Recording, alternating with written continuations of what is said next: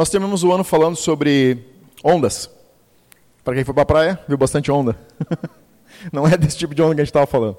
Mas a gente terminou falando um pouquinho sobre como muitas vezes nós temos intensidade quando começamos nosso ano e o quanto Deus não está se movendo por intensidade, mas por permanência. A intensidade com que a gente muitas vezes busca Deus é a maneira como nós pensamos que Deus olha para a gente. Começa muito focado, com muita energia, arranca em primeira marcha em 6 mil giros, e uma semana depois já está baixando para 3, para 2, para mil, e no fim está quase no final do ano, está dizendo assim, pelo amor de Deus, termina o ano, eu preciso de férias.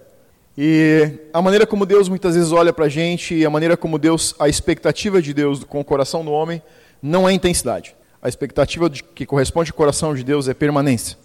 Então não é quão forte você começa, mas com que qualidade você termina. A permanência a nossa capacidade de permanecer frente às situações adversas, frente ao dia a dia, frente aos problemas que estão acontecendo na vida, é o que realmente chama a atenção do coração de Deus.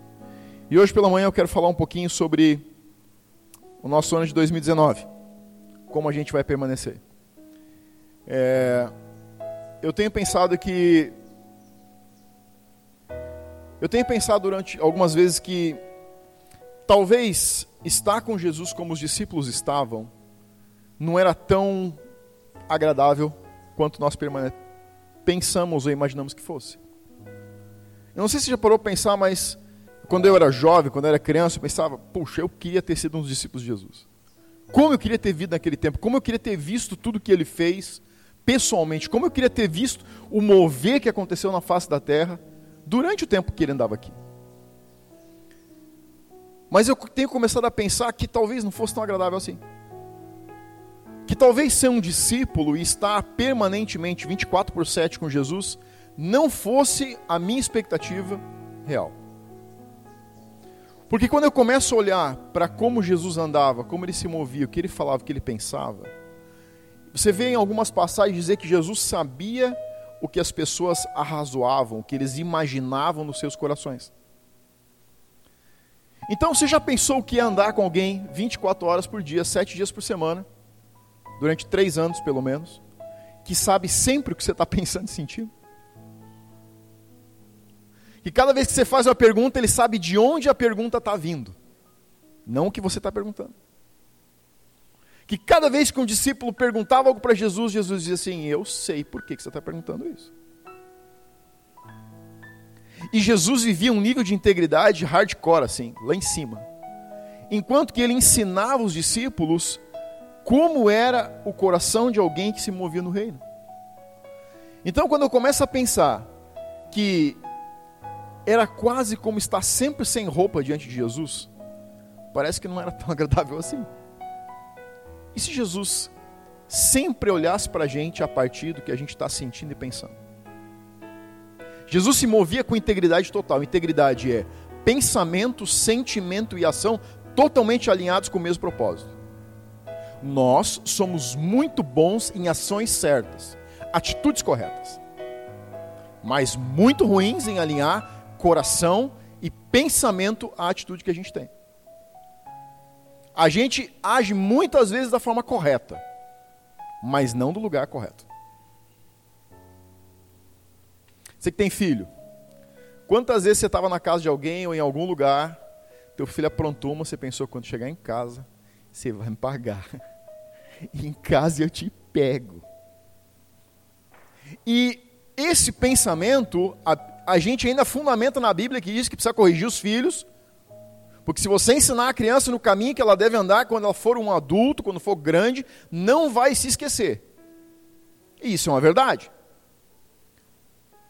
Mas quando você pensa, ou quando eu penso, quando a gente chegar em casa, você me paga, está vindo do lugar certo? Está vindo de um lugar de ensino ou está vindo de um lugar de você acaba de fazer passar vergonha na frente do meu amigo, você me paga quando a gente chegar em casa? O que, que é isso? Atitude certa. Eu preciso corrigir, eu preciso ensinar. Mas por que é que eu estou corrigindo e por que é que eu estou ensinando isso? Da onde está vindo a origem, desse pensamento, a origem desse sentimento? Jesus andava 100% alinhado e o reino que ele estava ensinando para os discípulos era um reino fundamentado em ação, pensamento e emoção correta e integral em todos os momentos. Então, andar com Jesus talvez não fosse tão agradável ou confortável como a gente gostaria. E eu quero olhar com você uma das passagens que Jesus usou para ensinar os discípulos como era o processo de entender o reino. Abre em Mateus capítulo 20, versículo 1, vamos ler uns quantos versículos hoje.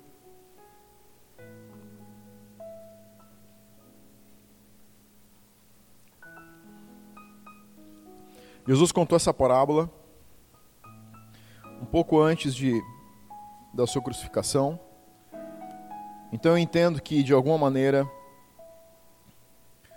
ele estava colocando alguns princípios do reino essenciais nas últimos, nos últimos momentos que ele andava com os discípulos. Mateus capítulo 20, versículo 1. Diz assim: Porque o reino de Deus, ele está trazendo uma série de ensinos, e esse aqui é um dos ensinos. Então ele diz: Porque o reino de Deus é semelhante, ou é como, ou é igual ao dono de uma casa, que saiu de madrugada para assalariar, para contratar trabalhadores para a sua vinha. E tendo ajustado com os trabalhadores a um denário por dia o valor de trabalho de um dia, mandou-os para a vinha. Saindo pela terceira hora, viu na praça outros que estavam desocupados e disse-lhes: Ide vós também para a vinha, e vos darei o que for justo. Eles foram. Tendo saído outra vez, perto da hora sexta, e da nona procedeu da mesma forma, e saindo por volta da hora undécima, encontrou outros que estavam despreocupados e perguntou-lhes, desocupados e perguntou-lhes: Por que estivestes aqui desocupados o dia todo? Responderam-lhe: Porque ninguém nos contratou. Então lhes disse ele: Ide também vós para a vinha. Ao cair da tarde, disse o senhor da vinha ao seu administrador: Chama os trabalhadores e paga-lhes o salário, começando pelos últimos que trabalharam uma hora só, tá? Vindo-os da hora undécima, recebeu cada um deles um denário. Ao chegarem os primeiros, pensaram, detalhe, pensaram, que receberiam mais. Porém, também estes receberam um denário cada um. Mas, tendo recebido, murmuraram contra o dono da casa, dizendo: Estes últimos trabalharam apenas uma hora, contudo, os igualastes a nós, que somos que suportamos a fadiga e o calor do dia. Mas o proprietário respondendo disse a um deles: Amigo, não te faço injustiça. Não combinaste comigo um denário?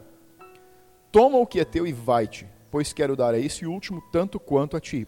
Porventura, não me é lícito fazer o que quero do que é meu? Ou são os teus olhos maus, porque eu sou bom? Assim, os últimos serão primeiros, e os primeiros serão últimos. Aí ele abre parênteses e diz: Porque muitos são chamados, mas poucos são escolhidos. Essa parábola que Jesus conta estica a verdade essencial do reino que muitas vezes nós percebemos. Jesus contou essa parábola para ensinar aos seus discípulos e algumas pessoas forma como o reino de Deus funciona. Quando a gente olha para essa parábola e se imagina nessa parábola, a gente coloca um padrão que é diferente do padrão que Jesus usava, ou que o padrão que o reino usa. O padrão do reino é fundamentado em coração e não na atitude. Nós queremos um reino que seja fundamentado nas ações. E a gente justifica isso, o versículo que diz que fé se manifesta em obras mas a fé que se manifesta em obras parte do mesmo reino que é fundamentado no sentimento que é o coração, a motivação, de onde estão vindo as ações. Quando Jesus está ensinando essa parábola, ele está dizendo o seguinte: o dono de uma vinha, o proprietário dessa casa, saiu de manhã cedo, e cedo aqui tem a, a ideia de 5, 5 e meia da manhã, e contratou trabalhadores por um dia inteiro de serviço por um denário. Aí ele saiu pelas nove da manhã, ele saiu pelo meio-dia, ele saiu às três da tarde e ele saiu às cinco horas da tarde. Depois de onze horas de trabalho. E contratou todos os trabalhadores para trabalhar na vinha pelo mesmo salário. Um denário. A nossa mentalidade humana olha para esse tipo de ação e reage como esses trabalhadores reagiram. Como que eles reagiram? Não é justo. Como que alguém trabalha um dia e recebe o mesmo salário que eu que trabalhei durante 12 horas de um dia? Como que alguém com uma hora de trabalho merece o mesmo que eu que trabalhei 11? E Jesus termina dizendo o seguinte: muitos são chamados e poucos são escolhidos. A, a parábola diz que alguns trabalhadores imaginaram, tiveram uma imaginação, tiveram um pensamento, um sentimento, um pensamento que veio baseado em um sentimento. Se os últimos chegarem e ganharam um denário, a gente que trabalhou durante 11 horas, provavelmente nós vamos ganhar 10, 11 denários. O que o Senhor tinha acordado era um denário para um dia de trabalho, ou um denário pelo trabalho. Eles imaginaram o seguinte: o cara trabalhou uma hora e ganhou um, a gente trabalhou 12, nós vamos ganhar 12. Que conta você ia fazer? Eu faria a mesma conta. Mas Jesus está ensinando os discípulos que contas não geram resultados no reino, mas atitudes do coração. E ele fala isso quando ele diz na última parte da parábola, onde ele diz: Os últimos serão os primeiros e os primeiros serão últimos. Essa parábola tem um ensino que está bem escondido debaixo de, uma, de um senso de justiça muito alto. O homem, a, nossa, a nossa ação normal é agir com justiça. A gente apela para a justiça e quer que o reino de Deus seja justo. O reino de Deus não é justo. Ele nunca foi. O reino de Deus é reto. Retidão está baseado em ação, pensamento e sentimento. Justiça está fundamentada em aparência. Eu acho que justo seria isso. E Deus olha e diz: não, isso não é justo. Se você entender o contexto de onde está saindo o coração desse Senhor, talvez você entenda como que o reino de Deus funciona. Pensa comigo, a cultura da época dizia o seguinte: se você está desempregado, se você não tem trabalho, você vai para a praça da cidade, porque todas as manhãs alguns donos de terras, proprietários de vinhas, vinham para essa praça contratar trabalhadores. E é isso que acontece. Diz que esse senhor dessa vinha, o dono da casa, saiu de manhã e foi contratar trabalhadores. E ele contratou eles na praça da cidade. Quando nós olhamos do procedimento humano, a gente diz o seguinte: quem trabalha muito merece muito, quem trabalha pouco merece pouco. Se você trabalhou um mês, você ganha teu mês, trabalhou um mês, você ganha meio. Agora, de onde parte a parábola que Jesus está ensinando? Pela manhã, quando o Senhor chega na praça, e vamos imaginar que são seis ou sete pessoas que estão na praça, um para cada saída desse Senhor. Cinco da manhã, nove da manhã, meio-dia, três da tarde, cinco da tarde, cinco pessoas. Às cinco da manhã, quando ele chega na praça, ele contrata um. Às nove ele contrata o segundo, e assim ele vai até contratar o último. Qual é a diferença entre eles às cinco da manhã? Tem alguma diferença? Não estão todos desempregados às cinco da manhã? Às 5 da manhã, o senhor chega na praça e tem cinco trabalhadores desempregados. Ele contrata um e manda para a vinha. Aí ele se distrai com alguma coisa, volta às 9 horas para a praça, contrata mais um para a vinha. E assim ele vai até às 5 horas da tarde. Pela manhã, quando o dia começou, não existe diferença alguma entre nenhum desses trabalhadores. Todos são trabalhadores desempregados. Mas o que eles estão fazendo durante o dia começa a empoderar eles a pensar que eles têm mais valor porque começaram a trabalhar mais cedo. Poxa, eu estou aqui desde as 5 da manhã, estou trabalhando no sol, estou passando calor, trabalhei o dia inteiro, e você está chegando às 5 horas da tarde, você vai lá para o final da fila. Porque eu já cheguei primeiro. Esse é o pensamento humano. Eu faço mais e eu tenho direito a mais. O reino de Deus não olha pelo que a gente faz, ele olha por quem a gente é, ele olha a essência do coração. Jesus está olhando e está usando essa parábola para trazer o seguinte ensino: não importa quanto você faz, importa de que lugar está saindo o que você faz. Quando não importa o que eu faço, não importa quanto eu faço. Quando eu consigo manter o meu coração com saúde emocional diante de Deus, quando o meu coração está no lugar certo, eu paro de fazer as contas humanas a respeito das coisas. A conta humana diz o seguinte: eu sou fiel todos os meses no meu dízimo, Deus vai me abençoar todos os meses. E quando um mês eu não percebo a mão de Deus, o reino já não tem mais o seu sentido. Porque a gente fundamenta os resultados que nós queremos no nosso trabalho. E Jesus está dizendo: o resultado que você espera não pode estar fundamentado no que você faz, tá, tem que estar fundamentado em quem te contratou. Esses trabalhadores estão trabalhando um dia inteiro e estão usando esse argumento para justificar um direito maior diante do seu Senhor. Mas Jesus está ensinando os discípulos e as pessoas de que não importa quanto você faz, importa como você faz. Quando você entende a origem de onde está saindo o ensino, você entende que para o Senhor eram todos pessoas desempregadas que ele estava favorecendo. Que ele não precisava favorecer, mas ele estava favorecendo. Por que é que esses homens fazem essa conta? Porque eles estão pensando o seguinte: quando você vem de falta, de ausência de necessidade, você economiza. Mas o coração do reino não bate na falta, ele bate na abundância. A verdade é que esse Senhor contratou todos os empregados com um pensamento só: eu vou abençoar eles porque eles estão desempregados. Ele não precisava da mão de obra deles, ele queria abençoá-los. Eles estão olhando de um ponto de vista inverso que é: nós merecemos porque fomos contratados. O dono da terra está olhando e dizendo o seguinte: você não é porque você merece, é porque eu estou te beneficiando. E eu beneficio quem eu quero na medida que eu quero. A visão da escassez, da falta, diz o seguinte: se eu faço pouco ou se eu faço muito, diante de Deus tem diferença. A visão do reino não é de fazer, a visão do reino é de ser. A visão do reino desse Senhor é: você estava desempregado e você está empregado, eu quero beneficiar com a minha provisão, com a minha abundância, à medida que eu quero beneficiar.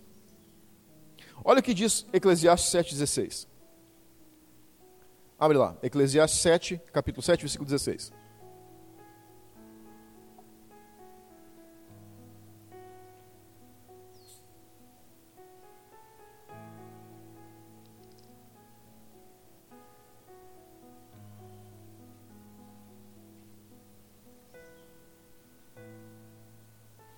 Sete diz assim: Não seja demasiadamente justo, nem exageradamente sábio por que destruirias a ti mesmo? É um versículo que está dizendo o seguinte: você não pode ser excessivamente justo.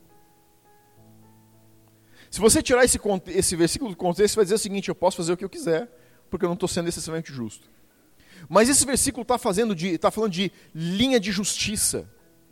Linha de justiça significa traçar um padrão ou uma medida humana para aquilo que Deus está fazendo. Esses servos traçaram uma linha excessiva de justiça. A linha de justiça destrói a gente mesmo. Quando você traça uma linha de justiça muito alta, quem está sendo destruído pela linha de justiça é você mesmo. Quem acabou amargurado no final do dia foi quem? Quem trabalhou o dia todo e disse: a gente merece mais. O que, que ele está dizendo? A linha de justiça desses trabalhadores, ele colocou eles em uma posição onde eles saíram amargurados, eles perderam o foco no melhor e focaram no pior por causa da linha de justiça.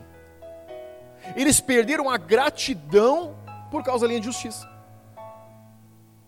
Quando a gente perde a gratidão, é porque nós colocamos uma linha de justiça muito alta. Quem estabelece uma linha de justiça perde o, o foco na gratidão. Eles deixaram de ser gratos por estarem empregados e passaram a ser ingratos porque não receberam o que eles pensavam que deveriam receber. Tem cristão que se relaciona assim com Deus. Tem cristão que está em depressão, que sofre porque não está tendo de Deus o que ele acha que merece. Porque ele perdeu o olhar da gratidão por aquilo que Deus já fez. Quem é grato pelo que Deus fez, não se torna ingrato pelo que ele não está fazendo. Às 5 horas da manhã, você tem cinco homens desempregados. Às 6 horas da tarde, você tem alguns gratos e outros não. Esse Senhor está partindo de um lugar diferente, ele está partindo do seguinte lugar. Às 5 horas da tarde, ele passa pela praça e ele certamente viu mais um pai de família, ou mais alguns pais de família, sentados talvez numa sombra, sentados num banco, sei lá onde é que eles estavam sentados, lamentando porque eles iam para casa de noite, sem nada para comer para a família. E ele contrata eles pela mesma motivação que contratou os primeiros de manhã. Ele quer abençoar. Quando a gente se ofende pelo que está vendo Deus fazer com outro, ou quando a gente se ofende porque a gente não está tendo o resultado que espera de algo que a gente faz, a gente passa a ser ingrato com aquilo que Deus já fez. Em vez de ser grato, porque todos eles estavam indo para casa com provisão, eles estavam indo para casa ingratos porque eles não tinham ganhado o que eles pensaram que deveriam ganhar. Porque eles tinham colocado uma linha de justiça e dizia o seguinte: a linha de justiça deles. Se eles ganharam um, a gente merece dez vezes mais, porque a gente trabalhou dez horas a mais. Não seja excessivamente justo para não se autodestruir. Quem estabelece linha de justiça perde o olhar da gratidão. Quem estabelece linha de gratidão não estabelece linha de justiça. Quando você consegue levantar uma linha de gratidão na sua vida, não importa a temporada que você está, não importa o que está acontecendo, você continua conseguindo ser grato pelo que Deus já fez e está fazendo. Porque você consegue olhar para trás e consegue ver de onde Ele te tirou, daquilo que Ele já fez e do que você não está passando mais. Quem consegue manter o olhar na gratidão, consegue ver o que Deus já fez e consegue se preparar para aquilo que vai fazer. Quem estabelece linha de justiça, estabelece uma linha de julgamento. Provérbios 16, 2 ainda.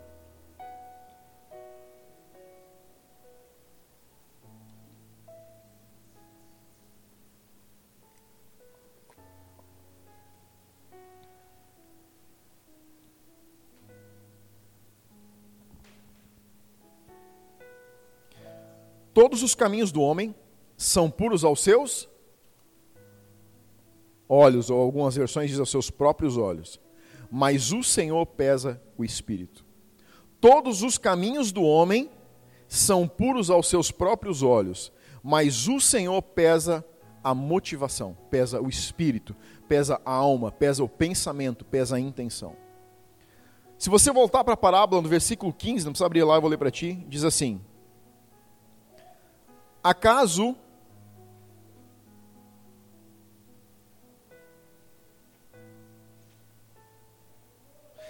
Ou são os maus teus olhos porque eu sou bom? Essa pergunta que esse Senhor faz está fazendo o seguinte, está dizendo o seguinte: aos teus olhos o caminho que parece bom, aos caminhos de Deus pode não ser bom. De que maneira talvez você tenha olhado o ano de 2018? Qual é o olhar que você tem da tua vida os últimos dois, três ou cinco anos? Você tem conseguido olhar para o que está acontecendo na tua, na tua temporada de vida como Deus olha? Ou você está estabelecendo uma linha de justiça de como você olha? Eu tenho perguntado para mim se tudo que eu quero e não alcanço, será que isso me faria bem? Sabe quando você está pedindo algo para Deus e você não recebe?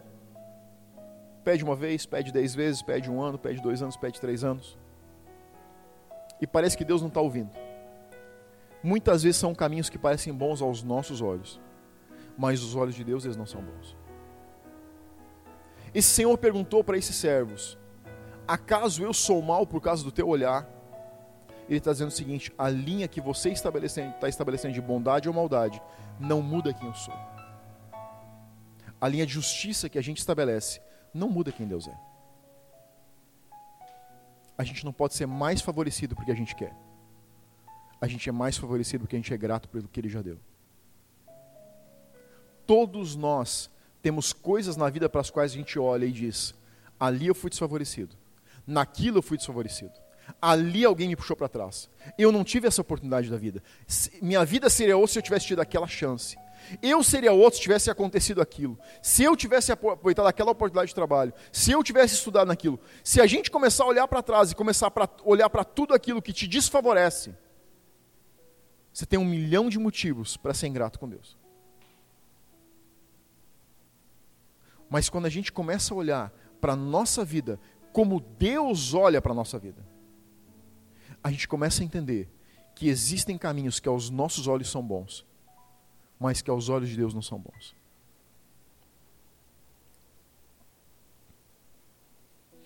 A verdade é que essa parábola está falando de algo que não está aparecendo. Tudo aqui era um teste. Esse Senhor mandou pessoas diferentes para sua vinha em horários diferentes, porque ele queria sondar o coração, a motivação das pessoas que ele estava contratando. Existem situações, ou eu diria, a maior parte das situações que acontecem na vida, se não todas, são nada mais do que um teste, uma prova para sondar o coração da gente que se revela em situações de adversidade. Sabe quando você percebe teu coração? Nas injustiças. Você não sabe o coração de um homem na justiça ou na retidão você enxerga o coração de um homem quando ocorre uma injustiça? Como eu ajo quando alguém age injustamente comigo? Qual é a minha reação quando uma situação que eu não mereço acontece? Qual é a minha reação uma, quando uma situação que eu mereço não acontece? Como eu me, eu me comporto, como eu ajo na minha vida com Deus, nos meus relacionamentos, quando situações injustas acontecem? Diz para mim que você não fica assombrado com as coisas que você descobre nos momentos que você não tem controle. Eu fico assustado às vezes comigo mesmo. Quando acontecem situações fora de controle e eu descubro quem realmente está aqui dentro. E o meu gremlin interior vem para fora.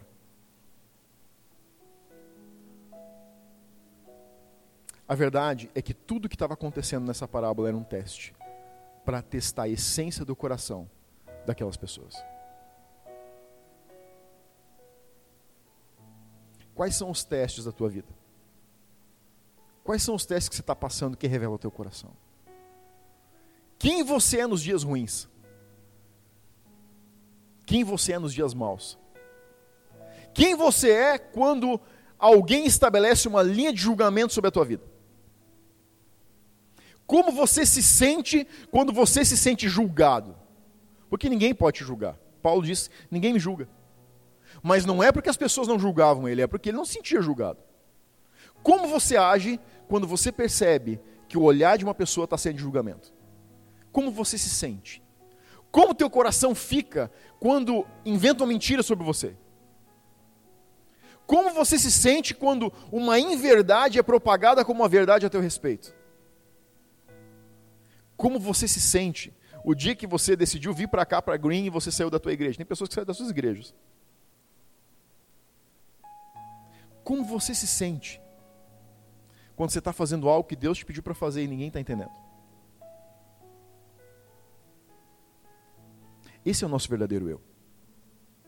Nas situações de dificuldade, nas situações de adversidade, quando a gente precisa ser humilde, quando a gente tem que não se sentir julgado em um lugar de julgamento. Jesus viveu os três anos de ministério, ou melhor, viveu a vida inteira dele dentro de um senso de justiça do povo muito alto. Mas ele nunca mudou uma palavra ou uma atitude pelo que as pessoas pensavam ou diziam. Ele disse: Eu só faço o que eu vejo o Pai fazer, ouço e vejo o Pai fazer. Você já pensou como seria a sua vida se você só fizesse o que Deus espera e não o que as pessoas esperam? Você já parou para pensar quantas vezes a gente está agindo apenas no piloto automático do que as pessoas esperam que a gente faça? Do que as situações esperam que a gente faça? Quantas vezes você já orou, Deus falou com você, e você declinou da direção de Deus por causa de um senso de justiça que está te cercando? Jesus não mudava a sua decisão, não mudava as suas palavras, não mudava as suas ações por causa de um senso de justiça. Senão ele não teria curado em sábado. Senão ele não colocava a mão em morto para ressuscitar. Ele simplesmente não se movia por senso de justiça, ele se movia por gratidão.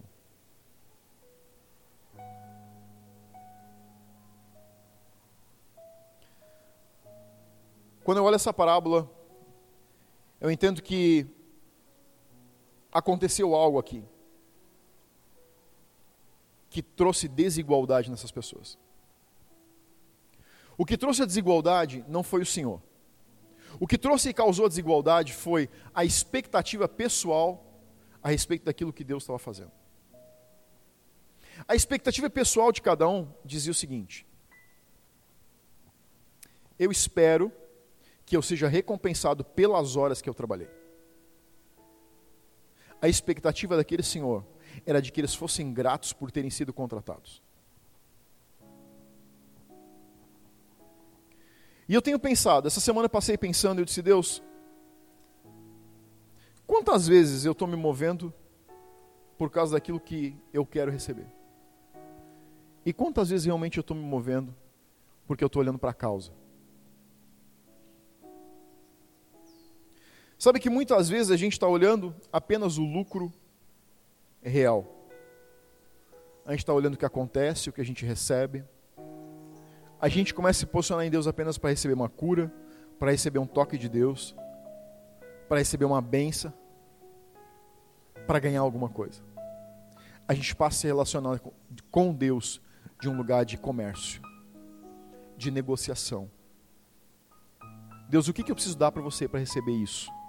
O que eu preciso dar para receber aquilo? O que eu preciso dar para ter aquele outro?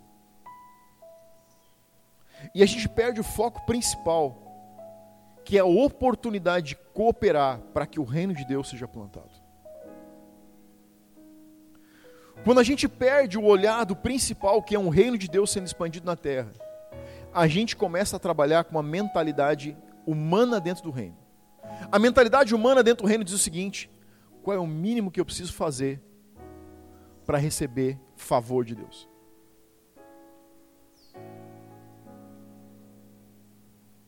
O reino de Deus nunca foi regulado por mínimo, ele sempre foi regulado por abundância. A mentalidade humana diz o seguinte: eu quero ter muito e gastar pouco para sobrar cada vez mais. A mentalidade do reino diz: eu tenho muito, eu vou abençoar muito para que todos tenham cada vez mais. Você veio para cá em 2018 porque Deus te mandou. E você está fazendo parte de um mover. Você está sentindo o efeito de uma onda que está acontecendo aqui. Seja bem-vindo. Seja bem-vindo à casa. Você é um dos trabalhadores. Só não venha para cá se relacionar como um desses trabalhadores. E aqui eu tenho duas extremidades. Uma delas é se você foi um dos primeiros, não seja ingrato pelos últimos que estão chegando. Vai vir gente depois ainda. Se você é um dos últimos, não seja ingrato por quem trabalhou o dia inteiro.